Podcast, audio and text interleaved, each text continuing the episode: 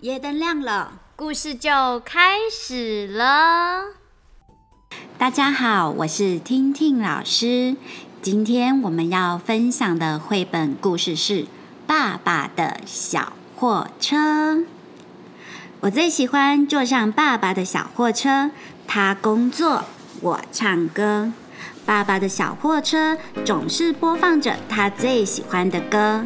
啦啦啦啦啦啦啦啦啦啦啦啦啦啦！虽然我不太懂他们在唱什么，但我还是很喜欢跟着大声唱啊唱。啦啦啦啦啦啦啦！小货车跟着我们一起出发喽！我们穿过高楼大厦的脚底，我们爬上宽越山谷的大桥，前面、后面。左边、右边，路上的东西那么多，我的头转呀转，都不知道要转到哪一个方向。但是爸爸的小货车总是很清楚要去哪里。有时候乌云和暴雨想要挡住我们，但是爸爸的小货车总能找到安全的出路。爸爸。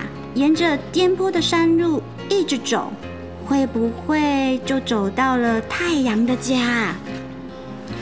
爸爸穿过长长的隧道之后，会不会看到月亮在等着我们呢？不管去哪里，我都要坐上你的小货车。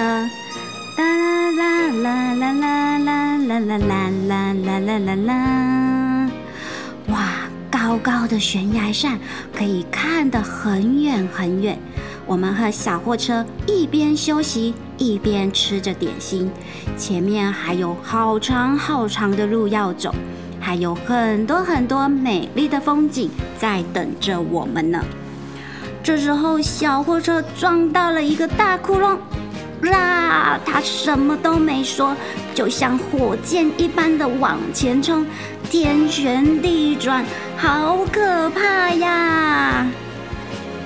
这时候，爸爸跟我说：“小宝贝，别怕，别怕，抓紧喽！小货车会送我们到安全的地方。”啊，好险！小货车和我们平安无事的降落在地上，但是它开始咳嗽了。停在四下无人的森林里，会不会有大野狼跑出来吃掉我们呢？我好紧张哦！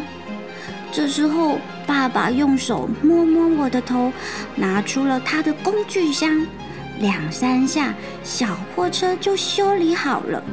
等我长大，也想要像爸爸一样厉害。